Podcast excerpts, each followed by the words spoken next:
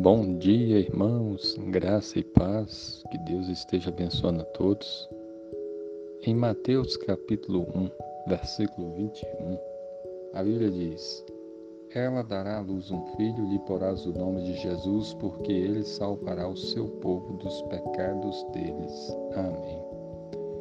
Esse texto bíblico fala a respeito do anjo Gabriel que falou para José que Maria estaria que estava grávida Maria daria à luz um filho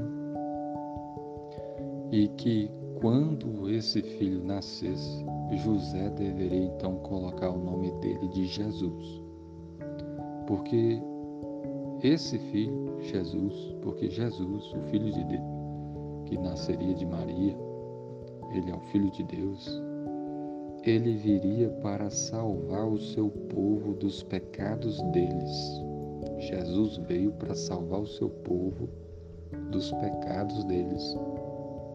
O nome Jesus significa que Deus salva.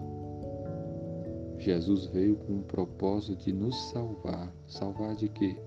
Nos salvar dos nossos pecados. Ele veio para morrer naquela cruz. Ele veio pagar o preço da nossa redenção. Esse era o era o propósito de Deus. Esse é o propósito de Deus. Jesus veio esse mundo para nos salvar dos nossos pecados. Por isso que, ao receber então essa notícia, José recebeu Maria como sua esposa e cuidou dela. E a Bíblia diz que Jesus então nasceu. E a Bíblia fala da vida de Jesus, dos seus das suas obras, dos seus ensinamentos e principalmente da sua morte e da sua ressurreição, porque foi quando ele morreu na cruz, ali ele pagou o preço dos nossos pecados. E é por meio da morte de Jesus na cruz que nós somos salvos dos nossos pecados. Então, é, esse é um momento assim, pra, a Bíblia sempre mostra para nós que devemos sempre lembrar disso da vinda de Cristo, da sua morte na cruz e de entender que na cruz ele estava pagando o preço dos nossos pecados. Ele veio para nos salvar dos nossos pecados.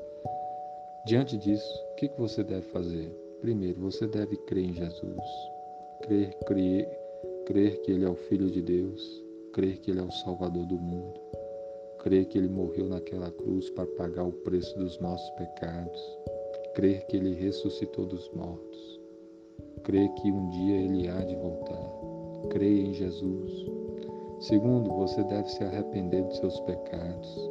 Se Jesus veio nos salvar dos nossos pecados, se ele veio morrer pelos nossos pecados, nós não podemos mais viver no pecado.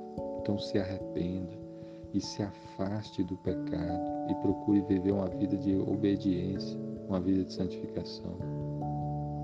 Terceiro, pregue para outras pessoas, fale do amor de Jesus para outras pessoas, para que outras pessoas também se arrependam, se convertam e sejam salvas.